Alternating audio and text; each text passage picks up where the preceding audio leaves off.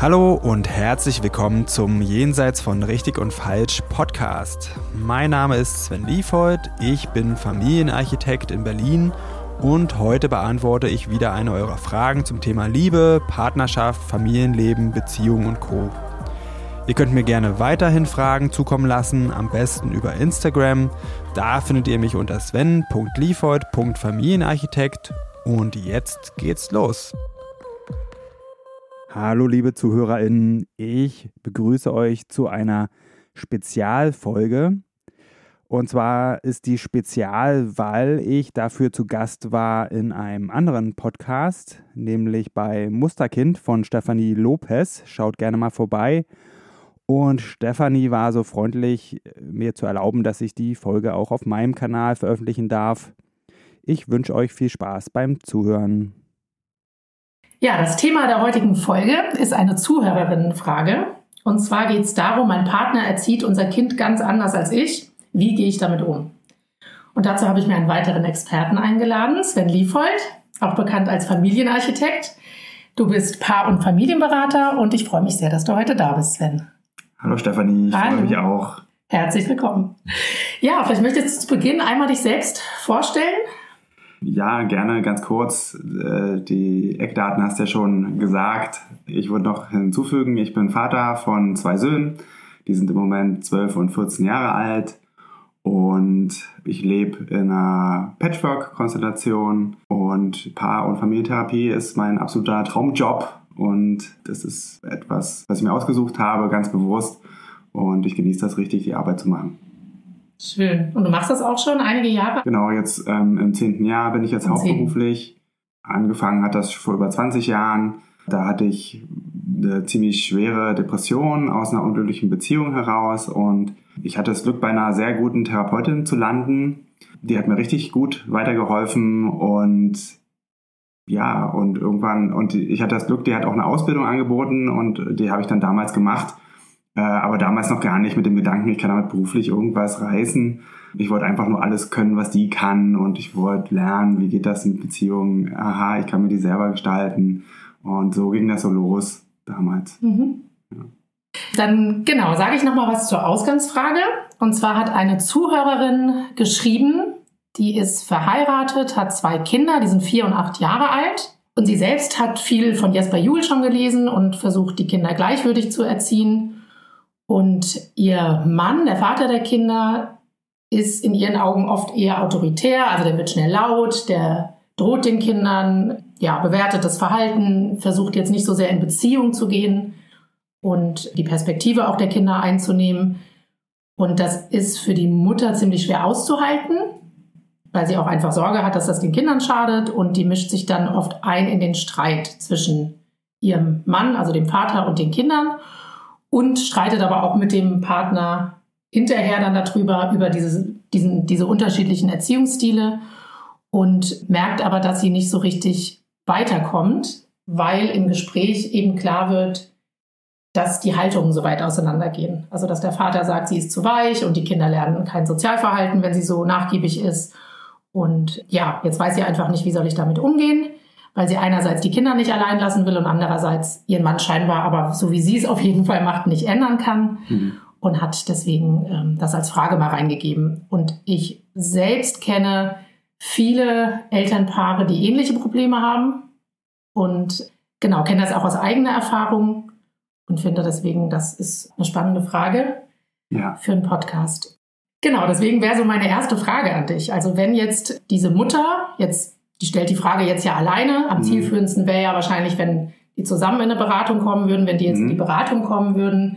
Was wären so deine Fragestellungen oder wie würdest du da mit dem Thema umgehen? Ich würde am liebsten beide in der Beratung gerne haben.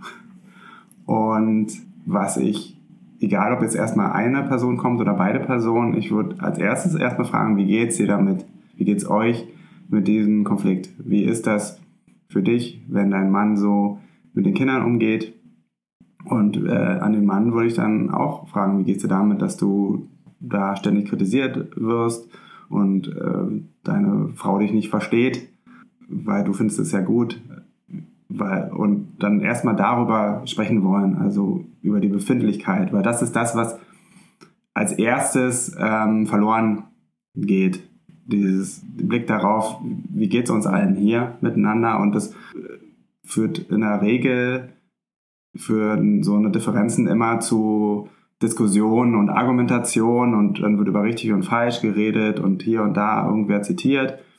Und das ähm, habe ich äh, noch nie erlebt, dass das irgendwie großartig geholfen hat bei mhm. solchen Konflikten. Also es ist immer wichtig, aus meiner Sicht, das so auf die persönliche Ebene runterzubrechen. Ja, wir alle haben eine Vorstellung, wir alle haben Gründe, weswegen wir Sachen auf eine bestimmte Art und Weise wollen und warum es uns so und so geht. Und darüber müssen wir dann sprechen.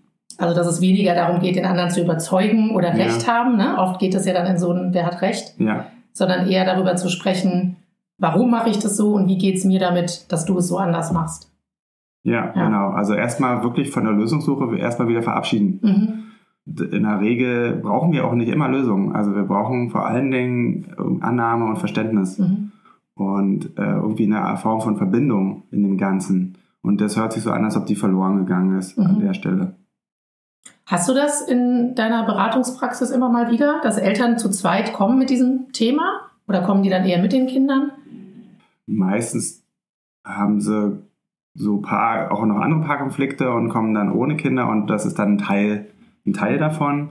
Äh, ich erlebe selten, dass es total krass unterschiedlich ist, ähm, aber auch so ähm, kleinere Unterschiede und unterschiedliche Haltungen, mhm. die können schon große Probleme machen. Mhm. Ja, aber also das ist ein ist immer wieder ein Thema. Äh, warum machst du das nicht so und so? Oder und also bei Männern ist es hauptsächlich, dass sie sich falsch fühlen, dass sie, sie sich kritisiert fühlen und ähm, also die also selbst jemand, der wirklich sich schädlich dem Kind gegenüber verhält, der macht das aus sehr tiefen, guten Motiven. Er wünscht sich, der, äh, wir haben es schon gehört, Sozialverhalten soll die lernen. Der wünscht sich vielleicht, dass die gut zurechtkommen. Vielleicht hat er eine eigene Geschichte, wo das Gegenteil der Fall war und hat da so eine innere Überzeugung, die er gerne weitergeben möchte.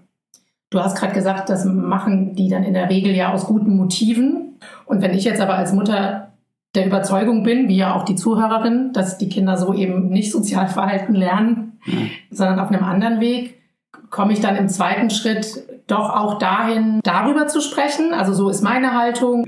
Geht immer um die Beziehung. Also die, über eine Haltung zu sprechen, also das kann man machen, wenn der andere offen ist und bereit ist zuzuhören.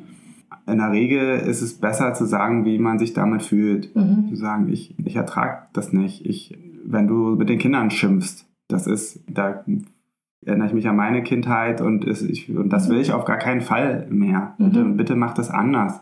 Und dann kann man auch fragen, wie geht's denn dir in dem Moment, wenn du so schimpfst? Mhm. Was ist denn da los bei dir? Mhm. Ja, ich, ich glaube dir, dass du denen nicht wehtun willst.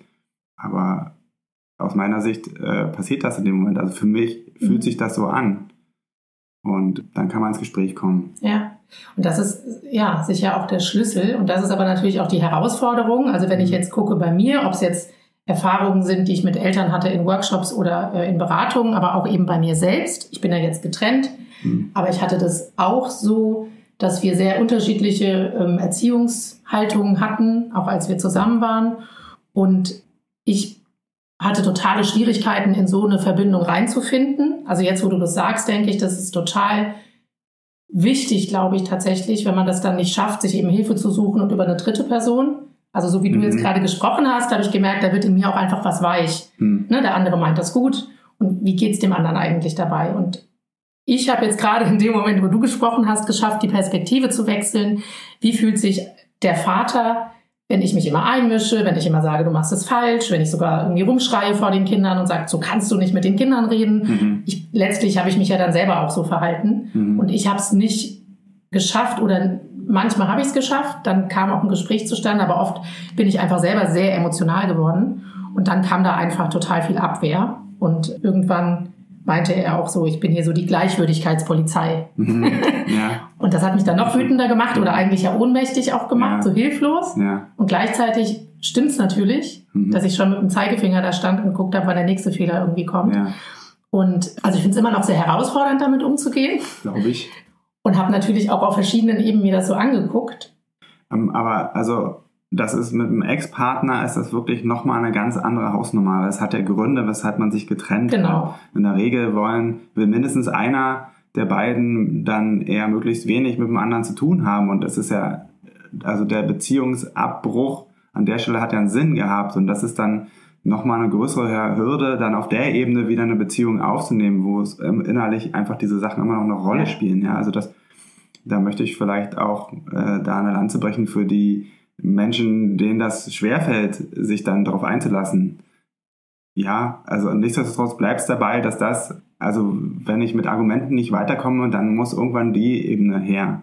Oder wenn es ganz krass ist, dann Jugendamt oder so. Ja, ja, ja.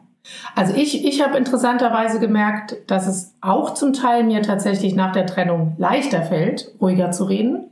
Mhm. Weil ich selber nicht mehr in diesem Beziehungsdilemma ja. irgendwie stecke. Ja, stimmt. Und auch nicht ständig ja alles mitkriege. Mhm. So, ne? Das heißt, ich habe also Gespräche, die ich jetzt zum Teil schaffe, die habe ich in der Beziehung überhaupt nicht geschafft zu dem Thema oder viel, viel schlechter geschafft.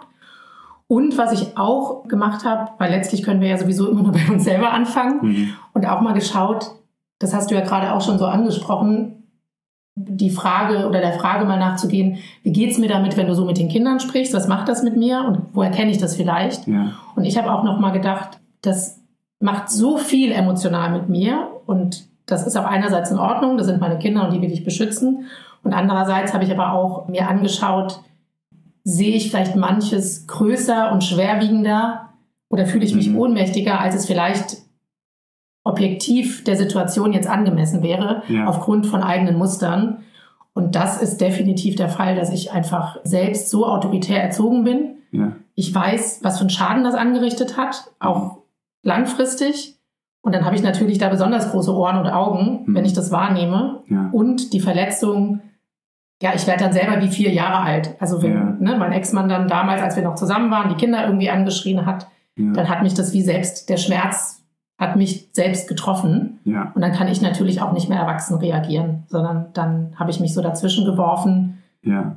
und konnte nicht mehr aus dem Erwachsenen-Ich agieren. Ja. Und je mehr ich das klar bekommen habe oder reflektiert habe und auch ja angefangen habe, vielleicht zu heilen so ein bisschen, desto besser kann ich dann in dem Moment das auseinander dividieren und dann sagen, wow, das finde ich nicht okay, das ist nicht gut für die Kinder. Ja es ist schwer für mich auszuhalten, aber können wir mal darüber reden und dann habe ich schon mal so ein bisschen mhm, ja, eine Distanz dazwischen. Ja. Genau, in die Richtung muss es eigentlich gehen. Und was auch noch passiert ist, ähm, äh, neben der Tatsache, dass wir selber wieder zum Kind werden, ist, dass wir die Person, mit der wir es jetzt zu tun haben, nicht unterscheiden können von den Personen, die damals eine Rolle gespielt haben. Und die sind nie 100% gleich. Da gehört noch so viel mehr mit rein, auch die Beziehung, die die zu den Kindern haben. Und ähm, wir können das nicht eins zu eins übersetzen. Wenn du das machst, dann richtet das das und das an. Ja, es gibt so ein paar ganz harte Grenzen, die würde ich auf jeden Fall immer setzen, immer wenn es um physische Gewalt geht ähm, oder auch psychische Gewalt. Aber auch das ist dann auch schwierig. Was ist jetzt psychische Gewalt und was ist einfach mal ein Fehler? Ja, genau. Ja, für dich auch nochmal total wichtig, was du sagst, dass sich das tatsächlich dann ja vermischt. Ne? Wenn ich dann darin irgendwie meine Erziehung wiedererkenne, mir zu sagen, das ist aber nochmal was anderes. Der hat nochmal eine andere Beziehung oder der hat nochmal, äh, da sind, da, da spielen einfach andere Faktoren ja auch noch eine Rolle. Also das habe ich auch irgendwann mir nochmal angeguckt oder auch gesehen, ganz vieles, was die an Beziehungen haben, ist auch total schön mhm. und ist ganz anders, als ich das hatte. Ja. Und das das ist nochmal schön, wie du das gerade zusammengefasst hast, ne? dass das nicht verschwimmt, dass nicht plötzlich der Partner oder Ex-Partner zum Elternteil wird, ja. sondern dass, es, dass man sich das nochmal eigenständig anguckt. Ja, genau. Und äh, also die große Schwierigkeit, die wir haben, äh, ist, wir können, wir wollen eine gute Gegenwart und Zukunft für unsere Kinder, aber wir können nicht in die Zukunft schauen. Mhm. Und das ist teilweise Kaffeesatzleserei, wenn man also in einem durchschnittlichen Verhalten mit allen Fehlern, die es da so gibt im Elternsein, genau ablesen will, das hat die und die Folge für die Zukunft. Also ich plädiere da immer dafür, in die Gegenwart zurückzukehren, zu gucken, was ist es jetzt, guck mal, so geht's mir gerade oder guck mal, guck mal dein Kind an, unser Kind. Schau ihm mal in die Augen, wie es ihm gerade geht. und lass uns mal gucken, ob das jetzt Sinn macht oder und, und ich sehe, dir geht's auch irgendwie gerade nicht gut, du bist außer dir, was ist denn gerade los bei dir? Lass uns mal jetzt einfach schauen, wie können wir irgendwie ein bisschen dafür sorgen, dass äh, für jeden gut gesorgt ist. Ja, und das ist immer, das ist das Einzige, wo wir wirklich ein bisschen Sicherheit haben können, ist die Gegenwart. Mhm. Und alles andere ist Projektion in die Zukunft mhm. aufgrund unserer vergangenen Erfahrungen. Ja, und die vermischt sich dann immer so ein bisschen mit Expertenrat und irgendwelchen Büchern, die man gelesen hat und auch natürlich äh, wissenschaftlicher Forschung. Das ist alles gut, dass es das gibt und kann auch helfen, aber wenn man damit nicht, wei nicht weiterkommt, wenn es da keine Ebene gibt, dann, dann muss man immer dahin kommen. In die Gegenwart, ja. das Gegenwart, ist auch nochmal schön, irgendwie ja. zu gucken, wie geht es meinem Kind. Ne? Ja. Also hat es auch irgendwelche Symptome, dass ich denke, dem geht es nicht gut, besondere Aggressionen, Schlafstörungen oder ne, was auch immer, und zu gucken, wirklich zu gucken, wie geht es meinem Kind eigentlich. Ja, ja, und das ist auch normal als Eltern. Wir alle wurden so erzogen, vor allen Dingen in dem mit dem Glaubenssatz, mein Kind soll es mal besser haben, den haben wir alle intus, ich auch den auch. Mhm. Ähm, äh, heutzutage ändert sich der von, das Kind braucht einen guten Beruf und einen Abschluss und so eine Sachen und damit es mal besser hat, zu, ich möchte, dass mein Kind emotional, dass es glücklich ist und dass es diese schlimmen Erfahrungen, die ich gemacht habe oder diese, ne, was auch immer da eine Rolle spielt, dass es eben nicht gut geht, dass nicht gesehen wird, das möchte ich, dass mein Kind da, was weiß ich, ein gutes Selbstbewusstsein, äh, entwickelt, solche mhm. Geschichten, weil ich hatte es ja so schwer.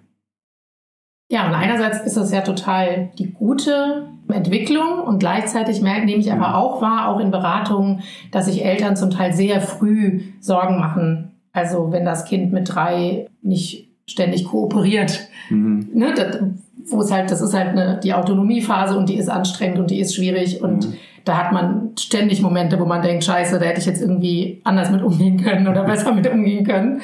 Und auch ein Stück weit sich zu sagen, es gibt Dinge, die mit dazugehören oder die schwierig sind oder die herausfordernd sind. Ja. Ja. Ja, deswegen wäre das vielleicht auch jetzt ein Ratschlag an die Zuhörerin, als erstes vielleicht mal zu gucken, ob es da Anteile gibt oder Muster gibt, die die Situation kritischer, gefährlicher sie wahrnehmen lassen, als das tatsächlich der Fall ist und vielleicht schauen, ob das ja zum Teil dramatischer gesehen wird aufgrund der eigenen Prägung und da vielleicht auch Hilfe suchen und sich um diese Anteile kümmern, damit überhaupt eine Basis ist für ein Gespräch mit dem ja. Mann, wo wir uns begegnen können. Ein bisschen weg von den eigenen Mustern vielleicht. Ja, ich würde vielleicht noch ergänzen, es, also für die Mutter ist es dramatisch. Und niemand Niemand hat einen Zugriff auf eine wirklich echte äh, Realität.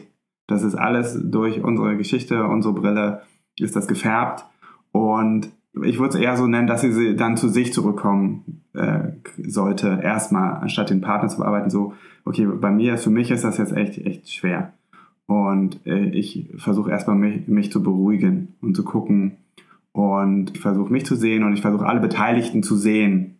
Und ich weil es kann auch dramatisch sein. Also ich, wenn ich, diese, ich kann dann auch, wenn ich dann so drauf gucke, jetzt mal, okay, ich habe mich beruhigt und jetzt gucke ich mal darauf, auf den äh, Vater und ich gucke auf das Kind und ich, das ist immer noch dramatisch mhm. für mhm. mich. Deswegen würde ich sagen, eher ähm, gucken, versuch sich zu beruhigen, zu, erstmal auf dich zurückzuwerfen und dann versuch mal alle Beteiligten zu sehen und irgendwie danach dann zu handeln. Mhm. Ja. Ja, das ist nochmal schön zusammengefasst. Also ja. so wie die Brille putzen, so meinte ich es. Ja, ne? Genau. Wenn die genau. Brille geputzt ja, ist, dann kann ich das sehen, wie es jetzt ist. Ja. Und das kann sein, dass ich es immer noch sehr dramatisch finde. Aber wenn so die eigenen Gefühle besser reguliert sind, die mit den eigenen Sachen zu tun haben, dann ist es vielleicht äh, gut. Die leichter. Die Brille putzen. habe ich selber gerade gemacht, deswegen habe ich gemerkt, man sieht dann besser. Ja, es ist nur, ich, ich bin da so aufmerksam, also auch, ähm, da kommen wir so ein bisschen auch noch so in Rollenstereotype äh, rein weil Frauen schon seit ja, Jahrzehnten damit umgehen müssen, dass sie zu dramatisch irgendwie sind. Das ist eines der ersten Argumente, ähm, die, die kommen, äh, du bist zu dramatisch. Ja, oder jetzt reg dich nicht so auf. Mhm. Ähm, zu empfindlich. So, zu empfindlich und deswegen ähm, bin ich da immer vorsichtig mit solchen Formulierungen. Ich habe nur gemerkt, durch diese Trennung oder durch diese geputzte Brille habe ich nochmal eine andere Handlungsfähigkeit. Also ich ja. fühle mich nicht mehr so ohnmächtig mhm. und kann viel eher gucken, wie will ich denn jetzt reagieren? Ja. Also an welcher Stelle kann ich sagen, ah, das ist jetzt wirklich vielleicht eine Lappalie? Da sage ich jetzt einfach nichts. Das war einfach, wie du sagst, ein mal kurz ein blöder Ton oder ein kleiner Fehler. Wir haben alle mal schlechte Laune. Mhm. Und an welcher Stelle sage ich, so, so geht es wirklich nicht. Und Ja. jetzt muss was passieren. Ja. Und an welcher Stelle greife ich sogar in dem Moment ein? Du sagst gerade physische Gewalt oder psychische Gewalt. Die Frage ist eben, wo fängt die an? Ja. Und ich kann mich ja viel eher auf mein Gefühl verlassen, was ich aus dem Erwachsenen-Ich heraus wirklich als zu doll jetzt empfinde, ne, wenn die Brille halt geputzt ist. Mhm. Wie würdest du das denn sagen? An welcher Stelle, ähm, also wie, wie kann man das nochmal spezifizieren? Wo gehe ich auch dazwischen vor dem Kind und nicht erst hinterher? Weil oft ist es ja schon gut, man redet dann zu zweit und nicht immer Ja. vor dem Kind, dass man da noch seine Streitereien austrägt. Aber es gibt auch einfach Momente, wo ich gemerkt habe, ich kann jetzt nicht zulassen, dass so mit meinem Kind geredet wird. Ja. Schwierige Frage. Ich fange mal mit den ganz klaren Sachen an. Also schlagen, festhalten, einsperren, erniedrigen. Äh, Das sind Sachen, da muss sofort interveniert werden und das Kind geschützt werden. Und alles andere muss man sehr sich reflektieren. Und was wichtig ist, das vorher für sich festlegen. Wo ist für mich eine Grenze? Wirklich, das ist mir zu viel. Vielleicht ist es auch aus einer anderen Perspektive nicht so viel, aber für mich, ich merke einfach, das, das geht einfach nicht. Ich ertrage das nicht. Und dann würde ich es vorher dem Partner in dem Fall kommunizieren und sagen, hier, ähm, ich will dich nicht ständig kritisieren, aber an der Stelle gibt es eine ganz klare Grenze und ich will, dass du weißt, da werde ich immer eingreifen. Ja, ansonsten versuche ich tief durchzuatmen und ich würde gern mit dir auch Gespräche führen, um mal zu gucken, ähm, geht es vielleicht auch anders. Aber ich halte mich raus, aber an der Stelle tut es mir leid, da, das werde ich nicht akzeptieren. Mhm. Und dann ist das vorher klar für den anderen und für einen selbst, weil in der Regel ist es dann auch noch schwer, also in, in der Regel erzeugt man durch das Eingreifen der Situation noch einen zusätzlichen Konflikt für sich selbst und fürs Kind. Mhm. Und deswegen ist das in der Regel nicht so gut, es sei denn, es geht wirklich um Schutz. Und dann ist auch die Erfahrung de- des Kindes, okay, ich werde hier geschützt, ich bin nicht allein Mhm. damit. Mhm. Ähm, aber da, das gilt vor allen Dingen für diese Extremsituation und ansonsten kann man auch hinterher dann sagen, du, ich, ich wollte noch mal mit dir reden über die Situation vorhin. Bist du offen dafür? Nee, bist du nicht? Okay, aber- aber ich will da mit dir drüber reden. Wann, bist, wann können wir reden? Und dann ähm, kann man da drüber sprechen. Mhm. Ja, aber in dem Moment ist sowieso niemand offen. Und dann ist es ja auch, wie du vorhin schon gesagt hast, einfach nochmal ein großer Unterschied. Lebt man noch als Paar zusammen, also ist man auch noch ein Liebespaar, Mhm. oder ist es nach der Trennung? Dann ist ja der Einfluss nochmal ein ganz anderer, weil ich ja ganz vieles auch gar nicht mitbekomme. Und wenn ich aber noch zusammen bin, hat es ja auch einen Einfluss auf die Paarbeziehung. Also ich habe zum Beispiel gemerkt, dass gewisse Grundhaltungen, die bei uns unterschiedlich waren und auch Werte, dass sich das mit der Geburt der Kinder nochmal deutlicher gezeigt hat, was da für Differenzen sind. Und deswegen wäre jetzt meine Frage an dich, vielleicht auch aus Erfahrungen, die du hast, gemacht hast bei Beratungen, die du gegeben hast, kann das auch eine Chance sein, dann über Werte zu sprechen? Ist das überhaupt möglich, mit so unterschiedlichen Werten als Paar zusammenzuleben? In meiner Beratung äh, habe ich es selten erlebt, dass es sehr große Unterschiede gab, wenn beide da waren. Ähm, also das ist dann auch ein, ein, immer ein gutes Zeichen, okay, wir, wir wollen irgendwie was ändern. Ja, wenn, wenn die Unterschiede sehr, sehr, sehr groß sind, dann kann es schon sehr schwer werden. Und richtig schwer wird es, wenn es da Probleme gibt, sich selbst zu reflektieren von mindestens einer der beiden Seiten dann ist das schon schwierig mit dem Zusammenleben. Ja, Ich glaube, das ist wahrscheinlich das Schwierigere von den beiden Dingen. Ne? Sind beide bereit, sich selbst zu reflektieren und auch zu schauen, ist das wirklich meine Haltung und mein Menschenbild oder ist das viel eher ein Muster, was ich habe, was ich nicht reflektiere, was ich vielleicht, wenn ich das reflektieren würde, auch ablegen könnte, weil ich so gar nicht leben will oder weil ich Menschen gar nicht so sehe. ja, Und um das zu unterscheiden, muss ich ja in der Reflexion gehen. ja. Und mir fällt es auch leichter, mich einzulassen oder Empathie zu haben, wenn ich wenn ich als das ist meine Geschichte, nicht das ist mein Menschenbild, das ist meine Geschichte, weil das hat sich daraus geformt. Also das ist eine ganz andere Art in Verbindung zu sein, wenn ich sage, okay, du musst was erlebt haben, das dich zu diesem Schluss hat kommen lassen. Mhm. So sieht die Welt aus, so was ist ich. Ne? Manche haben dann diese Haltung, ich muss mein Kind abhärten mhm. oder so eine Geschichten und so. Und so, das ist die eigene Kindheitserfahrung. Mhm. Ja, das, und dann kann ich den anderen vielleicht auch als das Kind von damals sehen, statt jetzt als jemand mit einer menschenfeindlichen Haltung mhm. oder so. Aber das ist ganz, ganz schwer, wenn, wenn man so das eigene Kind dann manchmal in seiner oder ihrer Not sieht. Ja. Ja, das ist ja schon schwer, wenn es einen selbst betrifft in der Paarbeziehung und mhm. wenn es dann auch um die Kinder geht, ja.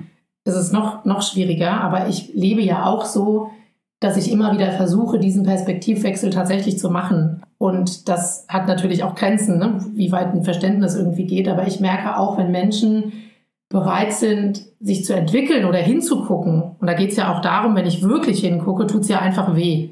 Und die mhm. Frage ist, bin ich bereit, auch dahin zu gucken, wo es richtig weh tut für ja. meine Kinder oder für mich selber natürlich im besten Fall auch, aber ja. viele fangen ja an hinzugucken, wenn sie dann Kinder haben und merken, da kommen Sachen hoch, die wollen sie überhaupt nicht. Also ganz oft ja. habe ich aber Eltern in der Beratung, die sagen, ich wollte niemals sowas sagen, ich wollte niemals so reagieren und jetzt mache ich es einfach. Es überkommt mich. Und das ist für mich eine Offenheit, die mir das dann viel, viel leichter macht, auch Mitgefühl zu haben oder Verständnis zu haben, ja. wenn ich weiß, da ist eine andere Person, die will wirklich was verändern und die ist wirklich dran. Ja. Als wenn eine Person immer noch hinterher sagt, nein, und ich habe recht und so muss man das ja. machen. Und wenn ich merke, da ist überhaupt keine Bereitschaft, dahin zu gucken, ja. sondern darauf zu beharren, so will ich das machen und so mache ich es halt, dann fällt es mir total schwer. Das kann ich total verstehen. Ich würde noch ergänzen, es geht hier nicht darum, der Person dann alles durchgehen zu lassen, weil, weil sie eine schlechte Kindheit hatten.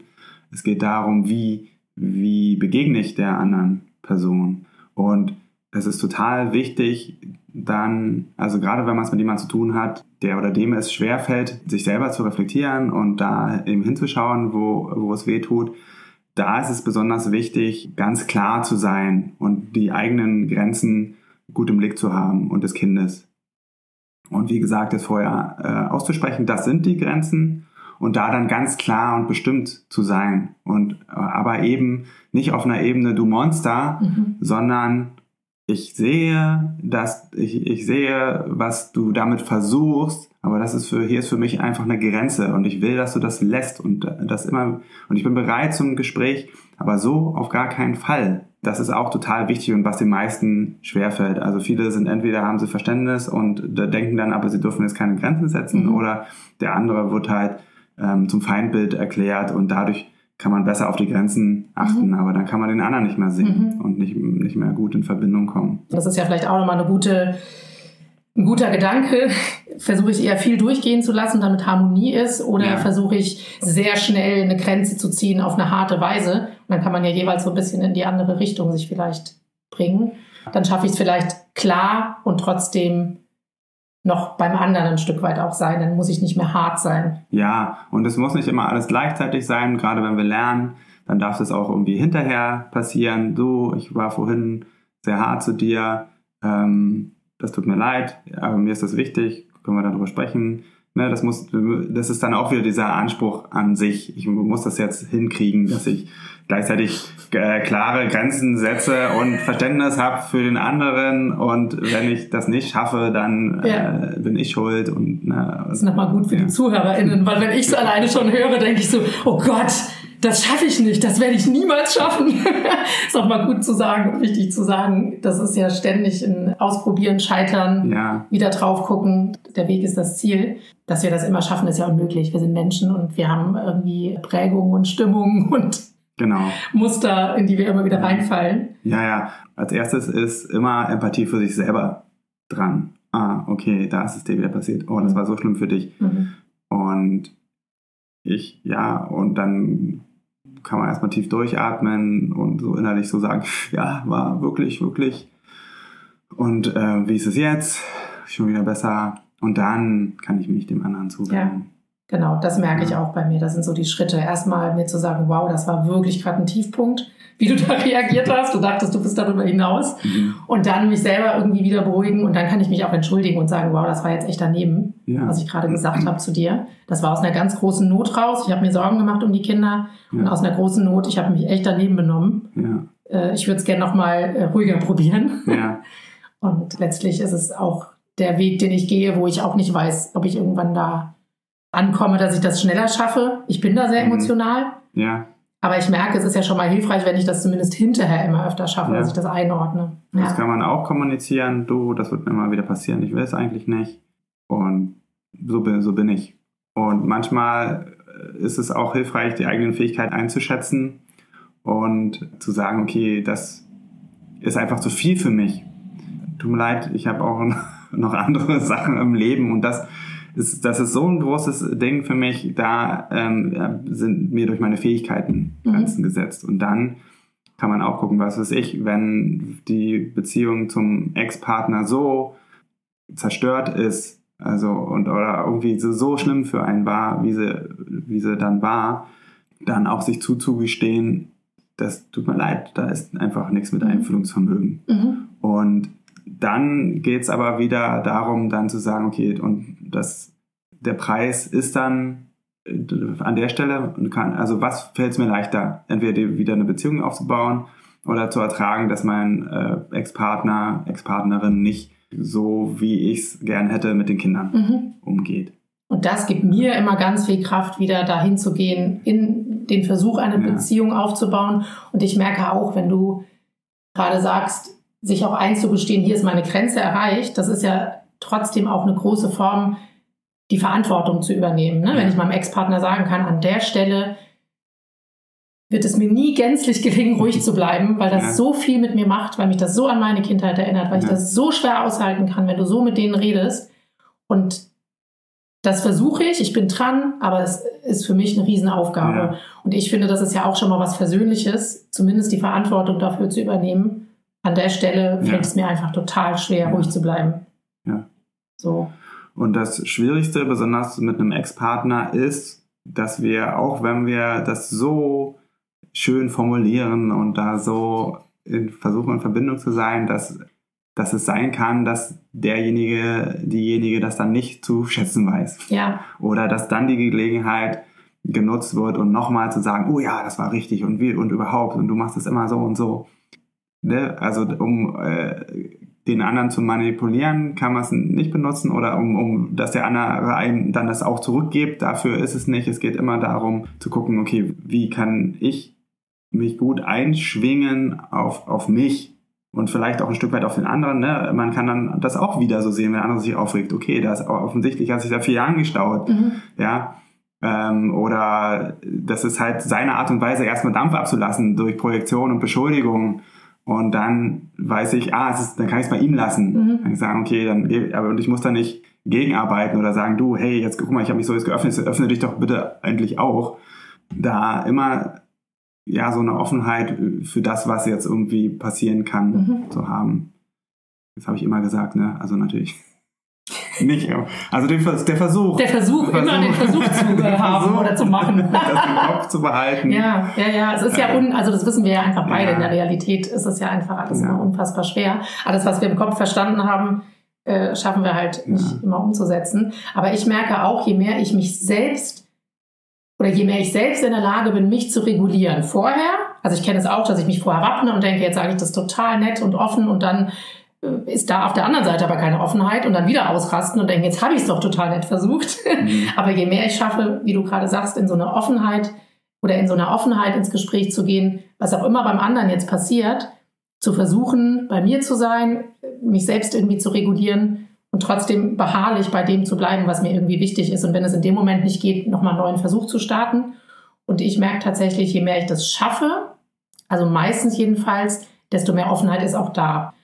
Und das, was nicht gut läuft, da merke ich einfach natürlich, je älter die Kinder werden, desto leichter fällt mir das, das auch loszulassen. Und was ich natürlich auch mache, was in meinem Handlungsbereich irgendwie liegt, den Kindern zu sagen, ihr könnt jederzeit mich anrufen oder ihr könnt jederzeit mit mir sprechen. Ich merke da, ist es total wichtig, also jetzt geht ja auch um diese Zuhörerinnenfrage, aber ich habe das für mich gemerkt, da ist mir total wichtig, dem Kind das nicht auszureden oder zu, zu erklären, ja, Papa ist halt so, weil, ne? Also mhm. Ich finde total wichtig, Eltern entschuldigen oft das Verhalten, finde ich, des anderen Elternteils und du musst Verständnis dafür haben und ich finde, das Kind muss es eben mhm. nicht haben. Mhm. Vielleicht ist es hilfreich zu wissen, warum reagiere ich manchmal so oder warum reagiert Papa manchmal so. Das ist vielleicht eine gute Information, aus welcher Prägung kommt das, aber das Kind muss das deswegen ja nicht aushalten. Und ich merke, dass ich für mich wichtig finde, nicht den Vater schlecht zu machen oder mich dann da zusammen drüber aufzuregen, wie schlimm der ist. Das hilft ja. dem Kind ja auch gar nicht weiter. Ja. Das muss ja letztlich damit leben. Ja. Es sei denn, da können wir ja nachher nochmal drüber reden, es geht über eine bestimmte Grenze hinaus, dann muss man tatsächlich auch mit Jugendamt oder sowas schauen. Aber mhm. wenn das nicht der Fall ist, dann versuche ich, ein offenes Ohr zu haben und eher zu gucken, was für Strategien kann ich mit meiner Tochter besprechen, dass sie sich besser abgrenzen kann bei bestimmten Dingen. Also ich versuche ganz stark, dass sie nicht das auf sich bezieht, sein Verhalten, dass sie nicht das persönlich nimmt, dass sie was falsch macht mhm. oder dass sie irgendwie sich verändern muss. Deine Tochter ist schon älter. Die ist 13, ja. genau, ja. Und gleichzeitig zu gucken, wie kann sie eine bessere Abgrenzungsfähigkeit entwickeln. Also letztlich ist es ja auch was, was fürs Leben tatsächlich auch nicht schaden kann. Also nicht jetzt das Kind abhärten fürs Leben, mhm. aber eine Form von ein bisschen dickerem Fell kann ja auch, wenn das liebevoll geübt wird, auch was sein, was in dem Moment vielleicht hilfreich sein kann, zu gucken, wie kannst du dich selber schützen. Ob das dann Bilder sind, ne? ich bin in, in einer Glaskuppel und das kommt nicht, das dringt nicht zu mir durch, oder ob das irgendeine Form von Schutzstein ist oder Affirmationen sind oder natürlich auch eine konkrete Handlung, dass sie auch sagen kann, du kannst so mit mir nicht reden, lass es, hör auf damit. Ja. Oder ich gehe jetzt in mein Zimmer, mach die Tür zu, ich lass mich nicht anschreien. Also dass ich auch gucke, wie kann ich mit ihr Strategien entwickeln, wie sie in dem Moment damit umgehen kann. Und ich merke, dass mir das hilft, zu gucken, an welcher Stelle kann ich die anderen nicht ändern mhm. und dann zu gucken, okay, wie kann ich das schaffen, wie so eine Schutzhülle zu haben, also ja. als was Positives, so ein dickes Fell, so ein Bärenfell im Sinne von Schutz gegen ja. das, was in der Welt halt auf mich eindringt, was ich nicht verändern kann, dass vielleicht das, was jemand anderes so abschießt, in Anführungszeichen, einfach nicht so ganz in mich reingeht. Jetzt haben wir alle Seiten mal beleuchtet, man ist noch zusammen, man ist nicht mehr zusammen. Ne? Ja. Also ist ja vielleicht auch eine Frage, wenn man unterschiedlich erzieht, ja. ist ja interessant für beide Varianten. Wenn ich jetzt noch zusammen bin, da haben wir jetzt auf jeden Fall gesagt, am besten zusammen in die Beratung kommen. Würdest du da sagen, am besten gleich mit dem Kind oder würdest du sagen, da wäre es sinnvoll, erstmal ohne Kind nur als Paar eine Beratung aufzusuchen? Also wenn es möglich ist, dann mit Kind. Bei mir ist es so, das muss nicht zwingend sein, ne, wenn, aber wenn alle dabei sind, ist gut. Was immer blöd ist bei einem Konflikt, wenn nur einer da ist. Und da versuche ich in der Regel dann irgendwie noch ähm, vielleicht Tools zu geben, wie kann man da noch ein bisschen klarer und bestimmter sein, dass, dass man den Partner, die Partnerin damit dabei haben will und dass das notwendig ist. Und das wäre schon der erste Schritt. Also, dass du sagst zum Beispiel, wenn jetzt die Mutter gerne mit dem Partner und dem Kind in die Beratung kommen würde, aber der Vater sagt, ich will das nicht, ja. dann würdest du auch erstmal nur mit der Mutter alleine sprechen, um mit ihr Tools zu entwickeln. Wie kann sie das vielleicht das schaffen? Hm. Ja, also das kommt immer darauf an, wie so die Situation ist. Also ich bin da immer in der Position, wenn der Partner noch mit rein soll in die Beratung, vertraut er mir noch, wenn ich jetzt irgendwie mehrere Sitzungen vorher gehabt habe mit der Mutter? denkt er dann, dass irgendwie, dass ich Verbündeter der Mutter bin und gegen ihn, jetzt, ihn jetzt überzeugen soll von irgendwas. Also deswegen äh, bei solchen Sachen würde ich maximal eine Sitzung machen und dann geht es aber wirklich darum, wie kriege ich den Partner mit rein. Und je nach dem, je nach Schweregrad dessen, was da los ist, ähm, muss ich dann selber auch manchmal überlegen, äh, okay, der Partner kommt einfach nicht, äh, gibt es noch irgendwas, was ich tun kann? Ja, aber in der Regel geht es erstmal darum, beide dahin zu bekommen. Mhm. Das ist schon manchmal die größte Aufgabe. Ja. ja. Und wenn du sagst, am besten kommen alle, sehe ich ja auch so, am besten die ganze Familie, um alle Seiten auch zu hören. Die Frage ist aber, wenn das schon sehr, ja, sehr in so eine Eskalation geht, der Streit zwischen dem Paar über die Erziehung, ja. inwieweit sagst du dann auch, man kommt erstmal ohne Kind, damit die dir dann nicht vor dem Kind irgendwie so Riesenstreitereien austragen? Also die machen das doch sowieso. Also ob sie, äh, da ist doch besser, wenn sie es bei mir machen. Ich würde eher das so dann so sehen, das Kind erlebt, die Eltern nehmen, also hier wird was getan und nicht ich muss was tun. Also da würde ich nicht sagen, dass sie da Schaden mhm. dran nehmen. Ja, aber auch da, wenn es schwierig ist einzurichten, also wichtig ist vor allen Dingen, dass diejenigen, die verantwortlich sind, nämlich die Erwachsenen, dass die ähm, miteinander ins Gespräch kommen mhm. und am besten tatsächlich auf einem neutralen Boden äh, mit jemandem, der da nicht emotional involviert ist. Also Freunde sind da auch nicht so hilfreich. Äh, die können einem helfen, vielleicht sich mal auszuheulen, aber jetzt, ähm, wie, wie kriegen wir jetzt da wieder eine Verbindung hin? Da ist das schon echt hilfreich. Ja, ich würde versuchen, das dem anderen Part auch schmackhaft zu machen. Mhm. Sagen, okay, ich bin total offen. Wenn wir da jetzt rausfinden, dein Weg ist, ist das Beste, wenn ich dann auch irgendwie das äh, wenn das dabei rauskommt, dann ist das eben so. Ich will mhm. aber, dass wir hier gemeinsam uns hinsetzen. Mhm. Ähm, und das spricht ja auch dafür, dass ich dann nicht erst fünfmal alleine hingehe, ja. weil ja dann oft, also ich kenne das auch, wenn die Frau oft dann eher den ersten Schritt macht zu einer Paartherapie oder zu einer Familientherapie, dass der Mann Angst hat, er soll dann dahin, um verändert zu werden oder ja, genau. damit man sagt, die Frau hat recht. Ja. Und ich glaube, das ist auch nochmal ein guter Hinweis zu sagen, ich gehe da wirklich offen hin. Ich möchte, dass eine dritte Person von außen drauf guckt und wenn das Kind dabei ist, kann ich mir auch vorstellen, das kann auch total entlastend sein, selbst wenn die Eltern dann dort einen typischen Streit haben, ne, wie du gerade sagst, das Kind kennt es ja eh, die streiten ja eh, mhm. und zu merken, ah, ich muss nichts tun und eine dritte Person haben, die das einordnet und ja. die dazu Stellung nimmt, ne? Und zu merken, ah, da kümmert, die kümmern sich gerade um ihren Streit und ich muss das also gar nicht machen. Ich bin Zeuge jetzt davon, ich kann irgendwie gucken, aber ähm, zu sehen, die Eltern übernehmen jetzt hier die Verantwortung, auch wenn das erstmal vielleicht laut ist. Und das sitzt tief und in meinem Erleben auch hauptsächlich bei Männern, dieses, diese Angst manipuliert zu mhm. werden und irgendwie der Doofe zu sein. Und also, und da sind wir wieder auch bei Sozialisation das ist eigentlich jetzt der Klassiker mit äh, autoritär, es ist besser irgendwie ein bisschen abhärten, vielleicht die Kinder. Also liebevolle Strenge und so eine Geschichten, das ist äh, sehr viel die männliche Sozialisation. Mhm. Und die haben die sich ja nicht ausgesucht. Die ist einfach so. Ja, und das ist, und manchmal ist es tatsächlich dann auch schwer bis unmöglich, diesen Panzer zu knacken, der sich, der sich gebildet hat. Und dann muss man gucken, okay, wie, wie gehe ich damit um? Und in einer Beziehung kann das, manch, kann das manchmal zu viel sein. Kann es sagen, okay, tut mir leid, ich brauche das hier, dass du deine Rüstung auch mal mhm. ablegst mhm. in der Beziehung. Ich habe keinen Bock hier mit einer Ritterrüstung eine Beziehung zu führen. Komm mal raus, mach mal wenigstens das Visier hoch. Ja, ich will, ich, ich will, ich will dich hier haben. Ja, also mhm. Das Gefühl, was viele Männer bekommen und wo sie sehr sensibel ist, ist, wenn man wenn versucht wird, da mit dem Dosenöffner ranzugehen. das ist auch ein schönes Bild.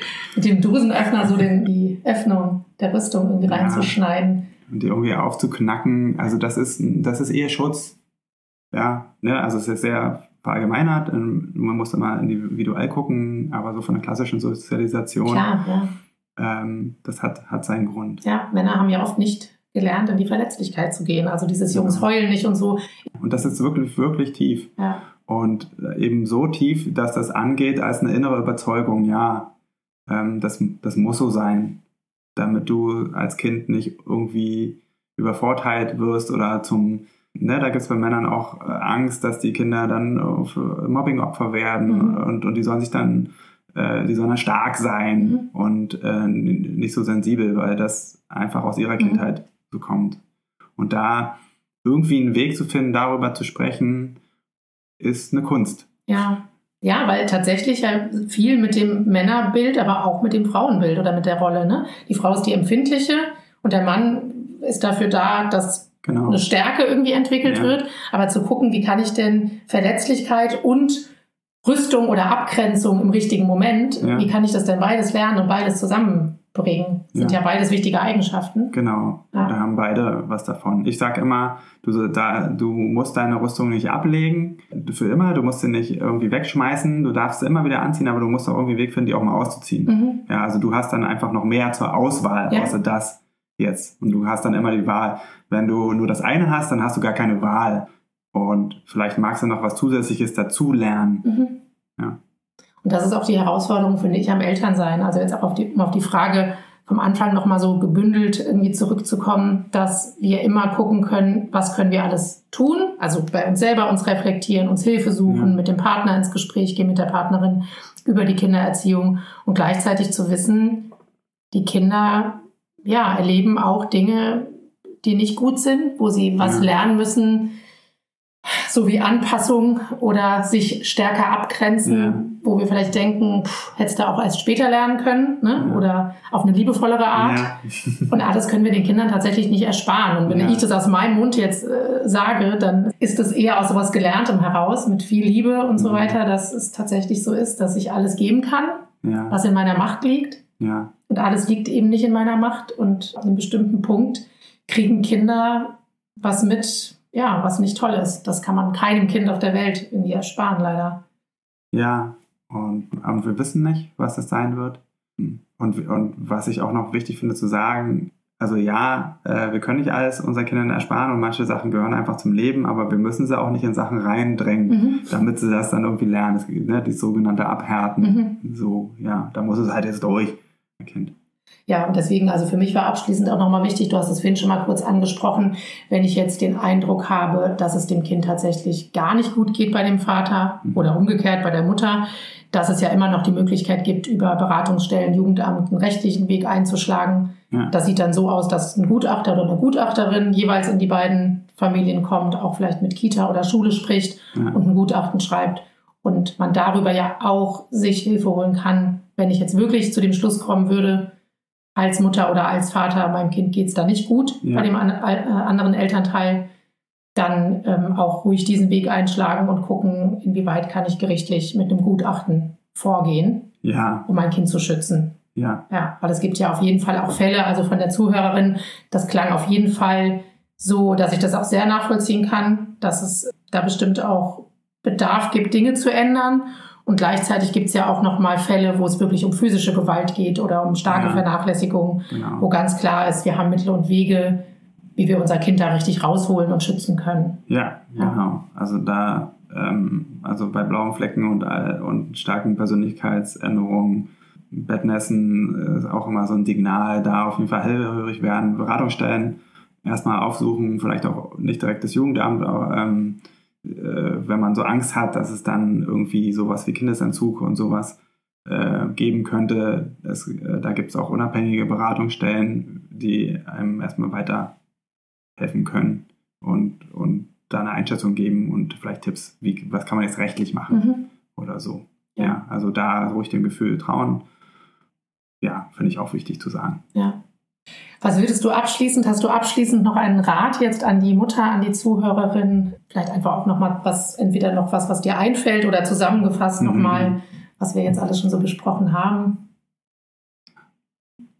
Also so eine Mischung aus liebevoller Zugewandtheit zu allen Beteiligten, zu sich selbst, zum Kind und aber auch zum Partner und gleichzeitig eine Klarheit für sich entwickeln und eine Bestimmtheit, okay, das ist so für mich total wichtig. Das ist einfach ein No-Go an der Stelle. Dann gibt es noch so Graubereiche und das finde ich zum Beispiel gut und da das irgendwie klar und bestimmt immer zu nennen und einzuladen zu einem Gespräch.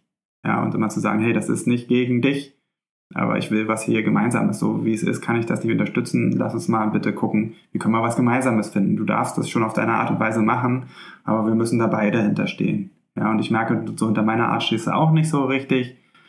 Ähm, da will ich mehr darüber erfahren. Am besten lass uns mal eine Beratung gehen, mhm. um das ein bisschen zu sortieren. Auch einfach einladend und das genau. ja, finde ich ein schönes Schlusswort, dieses in Verbindung bleiben. Immer versuchen, in Verbindung zu bleiben und gerade wenn es eben um die Kinder geht oder um, um das Kind, den Fokus auch dahin zu lenken. Ne? Es geht ja um genau. das Wohl des Kindes und nicht um irgendwas, was wir hier zusammen austragen und wie können wir in Verbindung bleiben, ob jetzt als Paar oder nach einer Trennung um wirklich im Gespräch zu bleiben und zu schauen, was ist jetzt das Beste für das Kind. Genau. Ja. Äh, David Snork äh, nennt das irgendwie das äh, stabiles und flexibles Selbst. Mhm. Ne? Also, okay, ich habe hier eine Klarheit, so bin ich jetzt, ich bin gesprächsbereit, aber das ist mir total wichtig und da stehe ich auch zu. Mhm. Ja. Und auch dranbleiben genau. und nicht aufgeben. Ja. ja. Ja, ich danke dir. Das Sehr Gespräch. Gerne. Dann würde ich am Ende noch mal einmal einen Hinweis auf deinen Podcast gerne geben. Mhm. Wer den hören möchte, jenseits von richtig und falsch, der Beziehungspodcast, kann ich sehr empfehlen. Mhm. Habe ich schon viele tolle Anregungen bekommen. Ja, und wenn ihr konflikthafte Situationen innerhalb eurer Familie reflektieren wollt oder euren Mustern auf die Spur kommen möchtet und neue Handlungsalternativen auch praktisch erproben möchtet, dann kommt gerne in einen meiner Workshops Veto-Prinzip Familie. Mehr Infos und Anmeldung findet ihr unter www.act-berlin.de. Dann sage ich dir Tschüss, Sven. Vielen Dank. Sehr gerne. Tschüss. So, das war's für heute mit Jenseits von Richtig und Falsch. Vielen Dank fürs Zuhören. Wenn dir die Folge gefallen hat, dann abonniere doch den Podcast, schreib mir einen Kommentar und empfehle mich weiter. Und wenn du jetzt auch sagst, Podcast hören ist ja ganz gut, aber ich will noch mehr in meinen Beziehungen bewegen, oder du hast es ausprobiert und das hilft nur kurz, weil du immer wieder in alte Muster zurückfällst, dann fühle dich herzlich eingeladen zu einem kostenfreien Kennenlerngespräch. Da schauen wir uns gemeinsam ganz in Ruhe deine Situation an und ich prüfe, ob ich dir weiterhelfen kann und verrate dir dann natürlich auch wie. Am besten du klickst gleich auf den Link dazu unten in der Beschreibung und dann sehen wir uns. Ich freue mich auf dich.